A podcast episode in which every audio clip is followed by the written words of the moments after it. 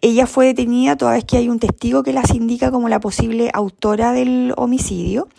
Eh, ayer se efectuó la audiencia de control de detención, sin embargo, debido a, que se están reuniendo antecedentes y con la premura, ¿no es cierto?, del caso, porque todo esto se informa en horas de la madrugada, se amplió la detención de la imputada hasta el día de mañana. Mañana a las 11 de la mañana se formalizará la investigación y se harán las solicitudes de medidas cautelares respectivas.